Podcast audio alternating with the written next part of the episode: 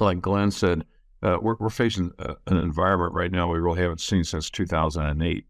And so we, we have a lot of people making management decisions who weren't even in the business then. And so, you know, there, there's not a lot of history there to, to, to, draw from as to how people are going to act and react uh, to these type of adverse uh, market uh, uh conditions. Uh, but j- just out of the cuff, I, I, would think that we'll see uh, some cutback, maybe a little bit more culling of sales, slowing of expansion until we can get our supply side in, in, in order. I don't see that there's a whole lot of choice in that matter. Uh, uh, Glenn will have a better handle on that than I would. Uh, but I, I, just, you know, I can't see uh, that the pork industry is going to try to expand in this type type of environment.